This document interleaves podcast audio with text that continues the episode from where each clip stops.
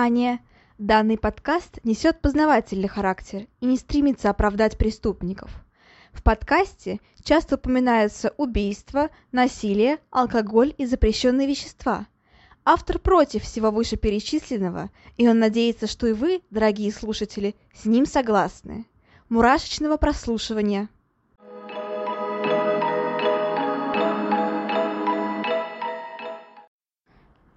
Всем привет, дорогие други! А, с вами снова Ульяна. И сегодня у нас э, такой сказать э, праздничный выпуск. Во-первых, юбилейный.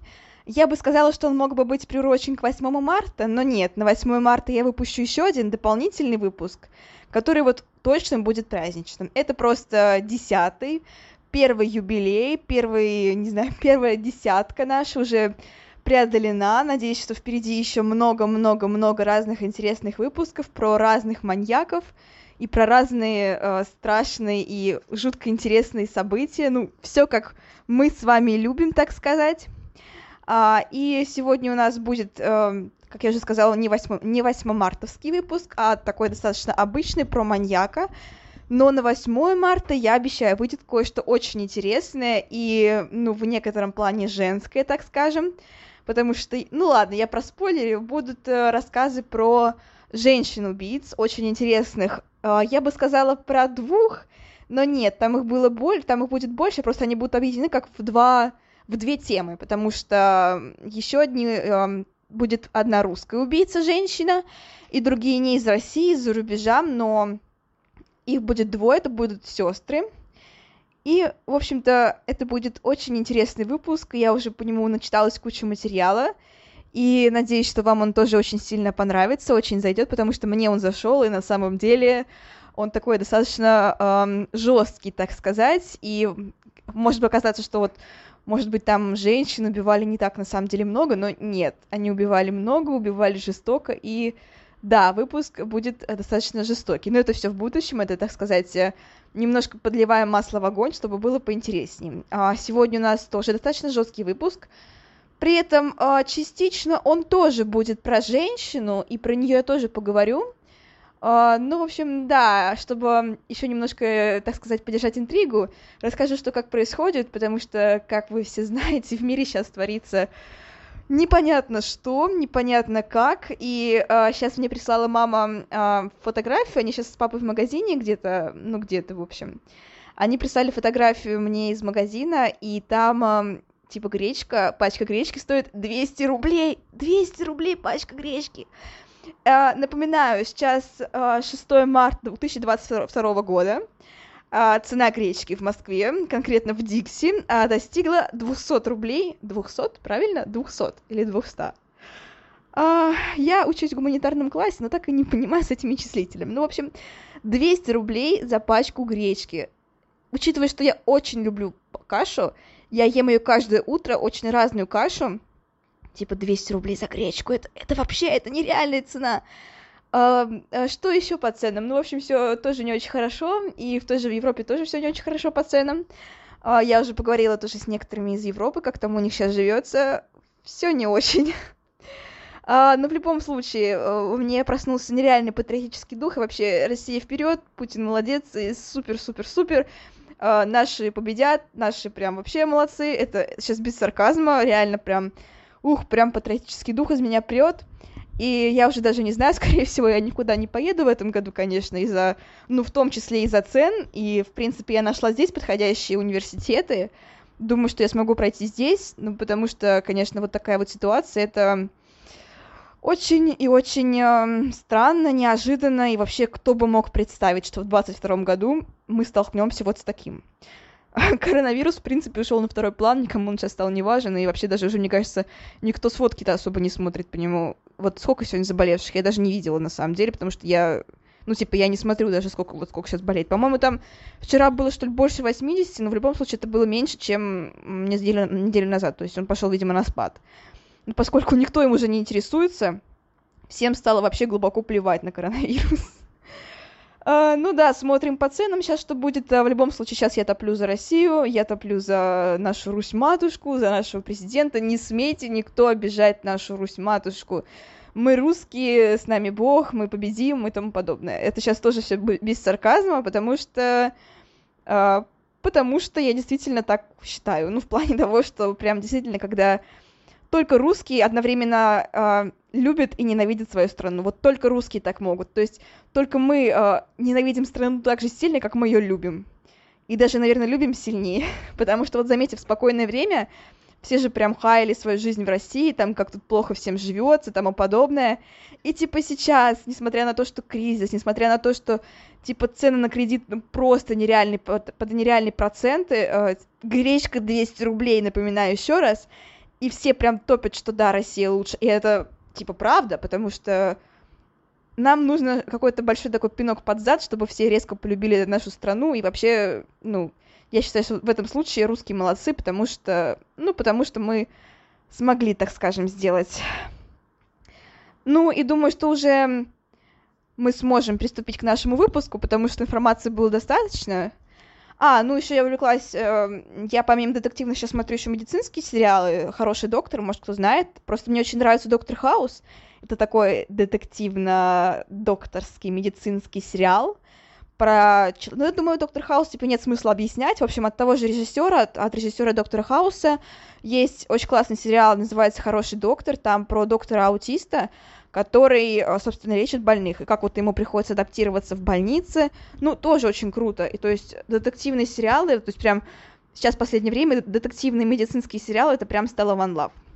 Кстати, насчет сериалов, э, конечно, то, что отменили у нас показы Marvel, я была в небольшом ступоре, потому что я огромный фанат Marvel, просто комиксы — это моя любовь на всю жизнь, и отменили, но поскольку у нас разрешили, открыли рутрекер, то, наверное, типа ничего страшного нет. Собственно, я не думаю, что прям сильно много людей прям так вот смотрела фильмы за платно. Ну, то есть у меня есть подписка все на эти онлайн-кинотеатры, я, конечно, смотрю легально все, я сейчас не вру, реально. Но, конечно, учитывая, что Док- Доктор Стрэндж не будет в России, Доктор Стрэндж, это прям вообще, типа, я смотрела все сериалы Марвел, я смотрела все фильмы, абсолютно все фильмы Марвел. Конечно, что Вторая часть Стрэнджа не выйдет в России, это, надеюсь, что, конечно, еще выйдет, все еще изменится. В общем, что рутрекер открыли, это, конечно, замечательно. Сейчас папа уже скачал Бэтмена, нам, нам будем смотреть, когда они приедут, соответственно, родители в смысле. Потому что папа тоже фанат комиксов, и надеюсь, что мы все-таки посмотрим в нормальной озвучке, в нормальном качестве. Ну, только не в кинотеатрах, а дома. Э, ну что ж, э, производители виноваты сами. Не надо было закрывать. Смотрели все легально, было бы все хорошо. Так сами себе навредили. А, да, вот теперь точно я высказалась, все сказала, все свою, всю свою экспрессию выкинула, и можем приступать. А, сегодня у нас достаточно жесткий выпуск, я становлюсь максимально... Ух, выдыхаем, становлюсь максимально серьезной, потому что сегодня у нас Александр Списивцев, и э, я называю этот выпуск «Сумасшедший Сашка и его мамашка», потому что Списивцев орудовал со своей, ну как сказать, орудовал, мать ему помогала, и при этом ее посадили только, ну, все узнаете, в общем.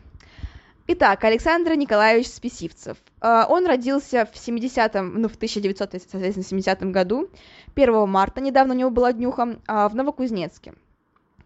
Он убил, так скажем, доказанных, у него 4 убийства, но, возможно, там было больше 80, то есть это все не доказано, и его обвиняли в 19, в общем, недоказанных 80 с чем-то, но в конечном итоге смогли обвинить только в четырех доказанных. Но я думаю, что, конечно же, там было гораздо больше, потому что он очень был жестоким, и как он пытал своих жертв, это просто, ну, уму не поддается. А, итак, как я уже сказала, доказанных четыре убийства, будем говорить доказанных, потому что я думаю, что все-таки было больше. А, при этом а, за всем этим наблюдала его сестра и мать, и при этом мать активно содействовала в этом, то есть она сама приводила ему жертв, и сестра в это время тоже была дома, э, ну, во время некоторых из убийств, и э, ничего не делала. И при этом мать посадили всего лишь на 15 лет, а сестре, в принципе, обвинений даже не предъявили. Она не понесла никакого наказания и сейчас гуляет на свободе. Но, насколько я знаю, по последним данным, все они трое живы, то есть мать и сестра, ну, мать на свободе, сестра вместе с ней. и Списивцев э, все еще лечится. Итак, э, он, Списивцев в смысле, Александр Списивцев родился в не самой благополучной семье. Его отец сильно пил, а мать была очень, так скажем, слишком тревожной и очень гиперопекала своего сына. Э, потому что, например, мальчик спал со своей матерью до 12 лет в одной кровати. Ну, то есть, э, не знаю, еще когда, типа, ну, для девочки, наверное, это еще более-менее, если она спит со своей матерью, потому что, ну, все-таки это одного пола. Но когда мальчик, э, типа, спит со своей матерью, это, конечно, в таком, тем более же подростковом возрасте достаточно, 12 лет, это уже очень подозрительно. Александр рос э, тихим ребенком, у него не было друзей, и при этом он отличался очень тяжелым характером, то есть, несмотря на то, что он был таким тихим и ну, непримечательным, он э, был достаточно вспыльчивым и очень много хулиганил. А, про его детство известно не очень много, то есть про школу, про все остальное мы, в принципе, достаточно много не знаем, но что было после школы, мы знаем хорошо. А, итак, после школы он э, сначала подрабатывал мастером по ремонту мелкой бытовой техники, и уже после, это 88 год, он э, решает, что будет служить в армии, то есть он захотел служить в армии. Но здесь случился облом, как у нас обычно бывает, то есть если хочешь служить в армии, ты не, не получаешь этого, если не хочешь, то тебя призывают. Потому что во время прохождения медкомиссии э, психиатр э, заподозрил, заподозрил у него шизофрению, и это оказалось правдивым диагнозом, то есть он подтвердился этот диагноз, и его отправляют в психбольницу. А, но достаточно скоро его выпускают, и уже в 91 году, когда ему был 21 год, он а, знакомится с девушкой, которая, ну, немножко младше его, ей 17 лет, а, ее зовут Евгения Евгения, и они начинают встречаться. При этом они вроде как даже собираются пожениться, но это в, в процессе не складывается, и, собственно, эта самая Евгения становится его, насколько мы знаем, первой жертвой. А, то есть сначала он а, очень сильно к ней придирается, постоянно ее ревнует, что-то критикует и так далее. То есть, как обычно делают, ну, как обычно делают такие вот э, очень противные э, люди. Не, не скажу мужчины, потому что бывает со стороны женщин то же самое. То есть, насколько мы знаем, такие вот токсичные отношения бывают как э, в сторону мужчины, так и в сторону женщины. И при этом, э, ну, понятно, что, скорее всего, агрессию проявляет чаще мужчина, потому что он, в принципе, немножко по-другому устроен. Это не обвинение, это просто констатация факта, так скажем. Но просто вот именно женщины, они чаще всего бывают с такой м, пассивной агрессией, что ли, и типа они реально прям очень, ну, такие как э, змеиные, чтобы я что ли я сказала бы. То есть даже на, на своем примере я это понимаю, что очень часто я не в лоб говорю что-то, а как-то так завуалированно злюсь. Хотя, учитывая, что я много лет росла с мальчиками, потому что, типа, ну, я училась в физмат-классе, и у нас было только 8 девочек, и все остальные мальчики, то меня как-то это меньше проявляется. Вот э, мои знакомые, которые обучаются, обучались э, с детства именно с, ну, в филологическом классе, где были одни девочки, они прям, ну, такие очень... Э, тяжело бывает с ними общаться, потому что они такие очень действительно такие завуалированные змеи. Тоже не в обиду, ни в коем случае, я вообще не обвиняю женщин. Это нормально, это даже, ну, по мне это даже немножко весело, Просто интересно, как разные по полу люди проявляют, проявляют свои эмоции. То есть мужчины, они такие более прямые, прямолинейные. То есть в этом плане, конечно, с ним проще, но вот эта вот агрессия, она, ну, бывает, это понятное дело. Ну, в общем-то, в общем-то, он начинает критиковать э, свою девушку. Э, после этого он ее избивает, и так сильно, что э, несчастная девушка попадает в больницу с травмой головы. Но даже там, в больнице, Списивцев не оставляет свою жертву. Он приходит к ней в палату и начинает э, снова ее избивать. При этом, ну, вовремя поспевают медсестры, им удается отбить ее, а, но после того, как девушка выходит, Списивцев снова на нее к ней начинает приставать, ее преследовать. Он заманивает ее к себе домой под каким-то предлогом, и больше она никогда оттуда не выходит потому что он э, держит ее там примерно месяц, он ее очень жестоко избивает, истязает, всячески, так скажем, травмирует, и э, после этого девушка умирает. По официальной версии, версии она умирает от, от сепсиса, потому что, ну, это показало вскрытие так, но понятное дело, что Списивцев ее убил. При этом, наверное, возникает вопрос у вас, почему а, родственники девушки, ну, вроде как бы у них же были родственники, должны быть, почему они не, ну, не проявили никак себя, почему они не обратились в полицию. А, Все было, так скажем, так получилось, то есть такие а, годы вы тоже должны понимать, что это 90-е годы, достаточно сложная ситуация в стране. Это, во-первых. Во-вторых, насколько я поняла, потому что ее родители считали, что типа она, так скажем, начала новую жизнь, и они считали, что типа все окей, все нормально. Почему Майя Списивцева и сестра не проявили никак себя? Они в то время уже съехали на другую квартиру, потому что считали, что у Списивцева со своей девушкой все хорошо, и считали, что не стоит им мешать. То есть вот по какой-то такой э, случайности, то есть потому что родственники не проявили внимания, потому что вовремя не обратились в полицию. Эта девушка несчастно умерла. Очень долго умирала и очень больно умирала. И вот как он убивал, конечно, это отдельная тема, потому что будет еще одна девушка, которая, ну, они все очень сильно пострадали, но вот будет еще одна девушка, последняя жертва, которую будет, наверное, жалко больше всего.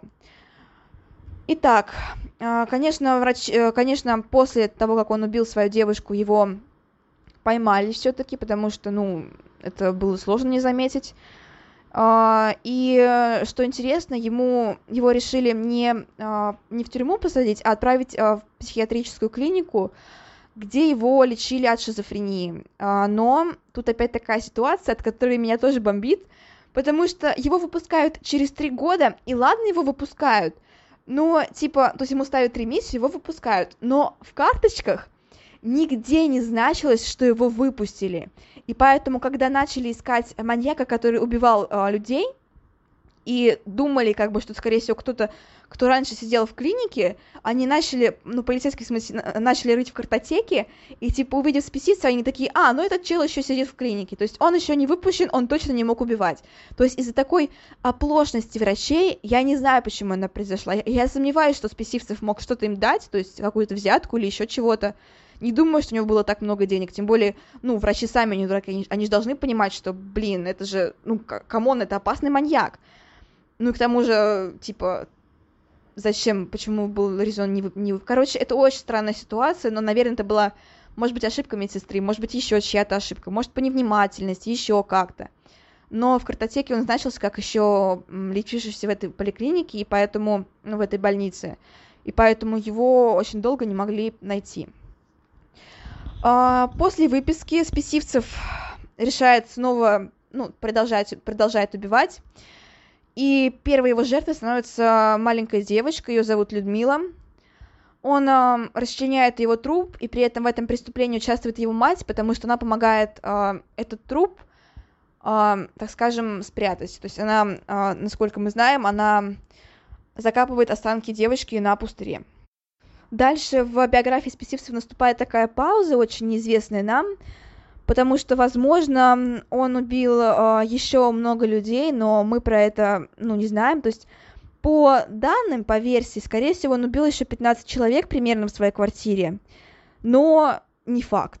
То есть, что там было на самом деле, непонятно, потому что останки жертв, э, ну, много, многое не было найдено, к тому же из э, многих жертв он, как мы знаем, он был каннибалом, и он варил еду и ел ее, то есть вместе со своей матерью, то есть они были такими промышляющими каннибалами. Интересно обратить внимание на последних жертв, ну, по правилам, по такой статистике, это становятся те самые жертвы, которые помогли вычислить преступника, потому что это было 24 сентября 96 года, когда а, его мать в очередной раз заманила в квартиру Списивцева очередных жертв. И это была Настя, Женя и Оля. А Настю он сразу же убивает, ей было 13 лет всего лишь. И она, наверное, умерла, ну так нельзя сказать, милосерднее всего, но так просто не говорят. То есть, э, ну просто ее смерть, она была, так скажем, э, если, конечно, контексте сравнивать со всеми остальными смертями, она была не самой тяжелой, потому что что было с остальными девочками, это какой-то адский ад начинается. А, дальше следует черед 13-летней э, Жени. Около двух месяцев он держит э, несчастных девочек у себя в квартире. Так, я на секунду прервалась на звонок, потому что мне, ну, в общем, мне позвонили, сейчас я уже снова с вами. А, продолжаем нашу прискорбную беседу, как говорит мой учитель истории. Офигенный мужик, просто очень мне нравится наш учитель истории, он офигенный, правда. А, РГГУшный учитель, предуниверса... предуниверсарский, так скажем, это просто, это топ. Предуниверсарий РГГУ это тоже топ. Но продолжаем нашу скорбную беседу, как он говорит. Итак, у нас остались в живых Женя и Оля. Их он два месяца держит э, в своей квартире, пытает, насилует, как тоже стало известно, ну, также издевается. Он приковывает их наручниками и не выпускает их никуда. И при этом в квартире периодически находятся мать и сестра, которые все это спускают ему и никак не, ну, не, не, не, не прекращают. Это, конечно, тоже ужасно, потому что, ну как, она же мать, она должна понимать, наверное, что это тоже чьи-то дети, эти, это маленькие две девочки, которые, ну, подростки, то есть там 13-15 лет, и она, наверное, должна понимать, что это тоже чьи-то дети, то есть у них есть свои родители, есть, есть друзья, есть братья, возможно, сестры, и типа, что вот ее сын, он настолько жестоко издевается над этими двумя девочками, и при этом его мать она сама приводит этих девочек, это, конечно, ну, что было в ее голове, я даже представить не могу. Самое главное, я не могу представить, как ее могли выпустить. Через... Ей дали всего лишь 15 лет, напоминаю, и она уже вышла. В общем, это просто уму не поддается. А, дальше он набивает, спесивцев убивает 13-летнюю Женю, и мать его варит суп из этой девочки, и заставляет, они вместе заставляют Олю которой было на тот момент 15 лет, они заставляют ее есть этот суп, то есть из-за ее подруги Жени. И кости они отдают собакам, и то есть э, в квартире еще собака, и то есть э, представьте себе картину, то есть Оля, э, прикованная наручниками, ест суп из своей подруги Жени, и в это время кости Жени грызут соба грызет собака. То есть это, наверное, очень сложно представить, и вот ну, это, конечно, ужасно. А, но Олю тут не то чтобы дается спасти, а, ее находят еще живой, вот так вот скажем.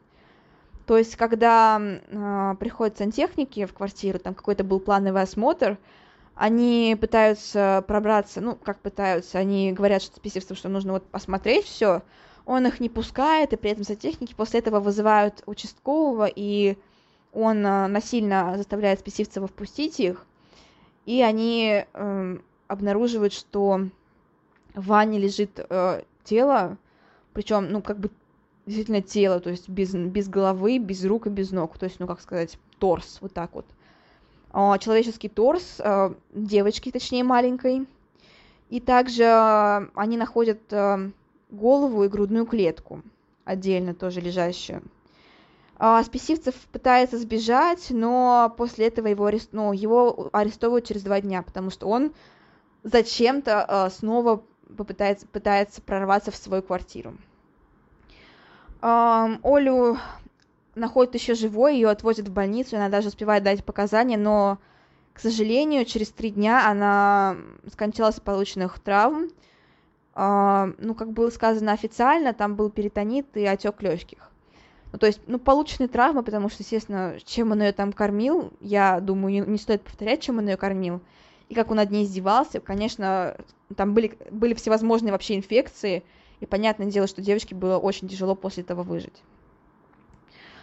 Итак, как я уже говорила, спесивцев пытались долго, долго искать, но из-за того, что он числился в, еще в поликлинике, его найти не могли. То есть были, в принципе, предположения, что это вот кто-то именно из психушки, кто-то из бывших больных психиатрической клиники, но вот именно по этой причине его э, не поймали. Также подозревались почему-то кавказские преступные группировки, ну, в принципе, понятно, почему их тоже проверяли, но тоже ничего особо не нашли. И предполагали, что это, возможно, были трансп... Ну, черные трансплантологи, которые торгуют органами. Опять же, эти предположения оказались э, неверными. Кстати, некоторые части тела были найдены на реке. На реке, скорее всего, эта мать, э, мать Списивцева, она так вот таким образом скрывала все тела жертв. А, после поимки а, Списивцева обвиняют в 19 убийствах. Он, а, отка... он, точнее, он сначала признается, но потом отказывается от своих слов, поэтому, в принципе, вот так вот конкретно обвинить его не удается. И смогли доказать, что он совершил 4 убийства. То есть из 19 доказано 4, но возможно, что было больше 19, как я уже говорила, в некоторых источниках говорится, что вот он был там 70-80 жертв, то есть я вполне могу поверить в эти числа, потому что, хотя с другой стороны, типа, это дети, то есть не заметить, что так много пропадает детей, ну, это, в общем, странная ситуация, но я сомневаюсь, что он убил 4 э, жертвы, сомневаюсь, что на его счету 4 жертвы было, я думаю, ну, жертв э, 25 там было точно, ну, то есть, а больше или меньше, там, один бог знает. И э, также его приговаривают к 10 годам лишения свободы в 97 году за трех девочек. Но в 98 году дело пересматривают и э, решают, что он невменяем, поэтому его, так скажем, отправляют на принудительное лечение, лечение в психиатрическую больницу. Э, там он, кстати, сидит до сих пор, по известным данным. Кстати, вот именно мать Списивцева, она признается в том, что сама приводила девочек к своему э, больному сынку, и что, да, она причастна к этим убийствам, но при этом на ее стороне была защита, которая, в принципе, предлагала отменить срок, типа, ну, дать ей, точнее, ну, почему-то оправдательный приговор вынести, но в итоге обвинение оставило на 15 годах лишения свободы, и в итоге э, ее приговорили к 13 годам лишения, то есть не к 15 даже, а к 13 годам лишения свободы. А, да, тут тоже такая ситуация, то есть, э, получается, она с Писивцевой, хоть она и говорила, что, в принципе, говорила, типа, что, да, она приводила этих девочек к сыну, но при этом она отказывалась признавать свою вину. То есть она не считала себя в этом виноватой, да, она привозила девочек, но виновата себя не чувствовала. То есть это тоже максимально. Я думаю, что они там все были какие-то помешаны. То есть это тут гиперопекающая мать, сестра, которая типа ни на что не обращает внимания. Про сына я вообще молчу. То есть это, это просто какой-то ужас. Так скажем, какое-то действительно тихое помешательство такое.